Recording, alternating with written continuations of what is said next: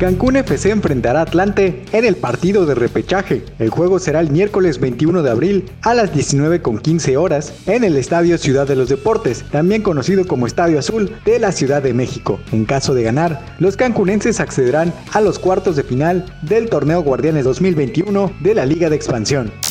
Pasamos a otra información, pues crece el boicot a la pretemporada de la NFL. Jugadores de 8 equipos distintos decidieron no participar en los entrenamientos voluntarios de este año. El sindicato de jugadores aseguró que los protocolos contra el COVID-19 que instauró la liga no son confiables y por eso parte de su trabajo será de manera virtual.